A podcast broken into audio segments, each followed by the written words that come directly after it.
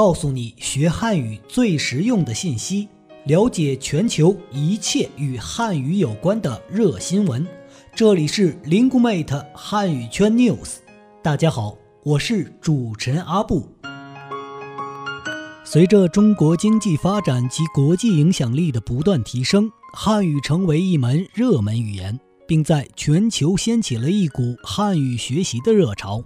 为准确把握全球汉语发展的脉搏，搭建一个链接汉语圈的快速通道 Lingumate 汉语圈 News 推出主题策划“链接汉语圈人物访谈”节目，将聚焦国际汉语传播的一线教师和知名院校机构的管理者和决策者，展示优质的国际汉语教学资源、最前沿的汉语教学经验。以及汉语传播的最新政策和服务信息。北京华文学院是一所专门面向海外华侨、华人子弟开展华文教育的学校。这里的对外汉语老师与其他面向非华裔学生及我们常说的“洋面孔”教学的老师有何不同呢？付刚、王霞、王文龙是北京华文学院的一线教师。下面我们就来听听他们的。切身感受。首先，老师们把态度放在了第一位。做了二十五年对外汉语教师的付刚说：“好好做一个教书匠并不容易。虽然对外汉语的市场很大，但真正优秀的对外汉语教师并不多。”我觉得我做对外汉语教师，呃，二十五年哈，我最大的感觉就是说。呃，其实不管是对外汉语教师还是别的教师，就是心态是最重要的。就是当你面对的学生，因为我们现在非常强调说科研啊，对于一个老师，我要让我的职称上去，我要有好的一个生存状态，我的科研是要做的，但是教学是第一位的，就是他是。你站在教学的第一线，你面对的学生，如果你的教学搞不好，你的科研也上不去。因为现在有很多年轻的老师，他学对外汉语的，每应该说学对外汉语的老师，无论从语言啊、知识构架等等等等水平都很高。如果研究生毕业、博士毕业，我想最基本的素质大家都一样的，没有什么特别。但就是说，可能有一些人他确实能够放下心来。好好的做一个教书匠，这个可能有人说我没有什么，我没有什么更高的理想，但是我认为做一个好的教书匠并不容易。就是你是否能真的把你每一门课都能够开好，都能够教好学生，其实这不是一个很简单的问题。就是你真的非要付出很大的心力。我要做一个好的教书匠，然后呢，从这个慢慢开始做，这样你就能够。不太浮躁，因为有的时候我们在国外也碰到了很多的志愿者，就是对外汉语这个市场是挺大的，但是真正优秀的对外汉语教师并不多。啊，因为我们在海外工作过的人知道，说你除了要当一个老师，你还要做很多很多的事情。因为在这个华文教育的工作当中，有很多角色是一个人要担当很多角色。那这种情况下，如果你很浮躁，你就没有办法去做好这些事情。王霞老师认为，教书育人、关爱学生是一个非常好的侨校的传统，在北京华文学院得到了很好的传承。尤其面对从啊、喔、呃开始的零起点的学生，更需要爱心和耐心。我们的这个工作要教书，要育人，对吧？然后我们要帮助学生去认同这个民族的这个文化。在我们学校里边呢，就是关爱学生，一直是一个非常好的一个侨校的一个传统。我记得有一次看过一个，就是一个微信上朋友发的一个帖子，他当时是说要就是教师要。经常进行一些就是爱心的培训，我当时就跟同事在交流，我觉得在我们这个学校是不需要这样的培训的，因为它是一个很好的一个传承。因为我们来了以后，这些傅老师、这些老一辈的教师已经给我们身体力行做了一个非常好的一个。一个榜样，特别是我们这些新来的这些年轻人，这些八零后，甚至是九零后，就是一般觉得他们就会身上有一些就是八零后、九零后的一些特征，但是来到这个单位以后呢，也都不知不觉的，因为我们来了以后就是被爱，然后现在我就学会去爱别人，是一个非常好的一个传承。一定要会这个爱，关爱学生，嗯，要有爱心。其实很多人觉得当一个对外汉语老师很酷，嗯，觉得每天和不同国家的学生跟外国人打交道，然后觉得很很很很新鲜。如果你不了解，但如果你真的深入其中的话，你会发现，特别是如果一个老师经常去教零起点的学生。那种感觉就是我很难用语言去表达，真的需要有。相对来说还是个。有一点枯燥的事情。哦，从阿喔喔开始，很辛苦的，从零零开始的这种老师，每天在大量的去操练，又不能跟他有过多的这种交流。中级以后就不一样了，因为他的语言上已经过关了。我们可以用英语去交流，但是我们还是有一个比例的，不等你完全英语去授课，目的语，目的语去去。对，所以对这些老师来讲，对初级的老师来讲，然后更是需要有耐心、有爱心，然后才可以很好的去胜任这个这个工作。嗯，我觉得这个很很重要。其次，老师们都认为，基本的知识文化素养、开放的文化心态、跨文化交际能力，这些都是必备的。但在知识文化素养层面，他们比一般对外汉语老师。面临的挑战更大。不管是教什么哪一国的学生，作为一名对外汉语老师，可能大概都有那么几个共同点。首先，你要有一定的就是基本的知识文化素养。嗯，其次呢，你要有具有一个开放的文化心态，就是具具备一定的跨文化交际能力。再就是你要呃对这个职业有热情。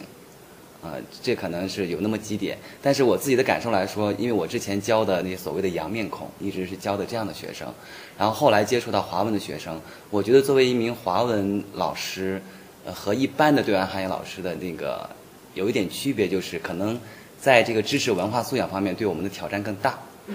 因为这个华文学生他们从小生长在华人家庭，另外呢，或者是有具有这个方言背景。他们在这个汉语知识啊、汉语文化呃中华文化方面呢，都比一般的外国人要好，认识的要深刻，所以他们可能在这个课堂上对你提出的问题更有挑战性，你可能需要就是对这个知识和文化方面的理解要更深刻，呃，这样才能给他们做一个更好的、更有效的沟通。我觉得这一点是我的一个感受。付刚老师认为，对外汉语老师要求知识的架构不是专，而是要丰富。各种各样的东西都要知道，否则上课的时候就会脱节。比如，他也会跟学生看韩剧《来自星星的你》，他的手机也会装上各种各样流行的通信软件。为了教好汉语零起点的华裔学生，他也会学简单的泰语、印尼语等。对外汉语老师他有一个，就是说要求我们的知识的构架不是专。而是怎么样？就是要丰富，就是各种各样的东西都要知道。那这个东西就要求我们真的不断的学习，不能说你你有了这个证了、那个证了等等等等，然后你这个就停了，然后我就满足说我每天去上上课，然后写写论文，这样我觉得这个不行，因为我们一般说这个人呃活到老学到老是吧？这句话绝对不是一个空话，就是如果我们真的不学了。然后很明显，你上课的时候有很多东西你就会脱节，为什么呢？像我们年纪大了，可能有的东西我不是我所关心的、关心的啊。学生可能看那个《来自星星的你》，我不看的，因为我对韩剧没有兴趣。但是，为了拉近我跟学生的距离，我要知道他说什么，他做什么，我也得学，我也得看。然后，呃，我的手机里，他们有的时候经常笑我，我有 WhatsApp、微信、QQ、呃 Line、啊 Kakao Talk、呃呃很多很多这种东西。这个东西对我这个年龄人来说，其实是，呃，挺挺挺怎么说，是没有必要的，因为我对这个东西其实不感兴趣。但是，我的学生毕业了，或者他去别的学校了，他有碰工作中或者学习中碰到了问题，他就要问。啊，那这个时候你怎么办？那就得逼迫我去学吧。还有，我们学上课的时候得唱歌是吧？我们有的时候要教学生唱歌，可能有老师他不喜欢唱歌，那你也要去学。还有语言，呃，我们有的时候学生刚来的时候零起点，什么都不会，那你怎么办？你你跟他说英语，他英语也不是很好。那这种情况下，我们就要去学简单的泰语、印尼话啊这样的语言，甚至法语、日语什么的。所以我们的老师就要求我们去不断的去去学习。付刚老师还谈到了多元文化的问题，以什么样的方式对待学生，要根据他而不是我。付刚老师讲述了一位六十五岁的澳大利亚学生面对课堂提问的强烈反应，对其教学方法的触动。各种各样的民族，各种各样的宗教，我觉得作为对外汉语老师来说，可能你要有一个多元思想。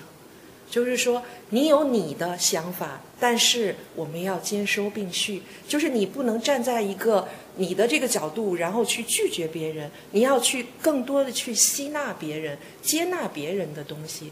所以，我们如果我们的心态比较固执，就是我就站在我这一点上，你就没办法去接受别人。你不接受别人，那你怎么去教别人？所以，我觉得作为一个对外汉语老师来说，你的思想要多元化一点，然后你的做事的方式要。就好像王老师说的，就是以什么样的方式对待学生，要根据他而不是我，就是我们把学生放在中心的位置上，就是他希望我怎么样教他。比如说以前我一个学生，呃，澳大利亚的，呃，年龄六十五了，我给他们讲课的时候说过那个问题，就是我就觉得他年纪大了，他记不住很多东西，然后我就，呃，如果有十个孩子是吧，我一般都最后一个叫他，因为我觉得我这个是。给他一个机会，因为我觉得你你多记记，然后你就能说出来了，这样是还是对你好，对吧？那过了两天，人家不乐意了，人家说老师你不爱我吧？我说为什么呢？他说那个，你为什么最后一个叫我呀？然后我说我说那个，我当然就找了个理由，我说那个我觉得你年纪比较大。然后有经验，然后我们中国人说放最后的，最后说的才是最好的，我肯定是这样说了。但是我就自己想了想，反思一下，就是我们是不是以我们的思想去去领悟他，就是觉得他也是应该这样想，但实际上是错了。他欧美人的想法，他比较个性独立，他就觉得说你应该尊重我。然后后来我就开始变换方式说，但是我也担心我叫他，他说不出来。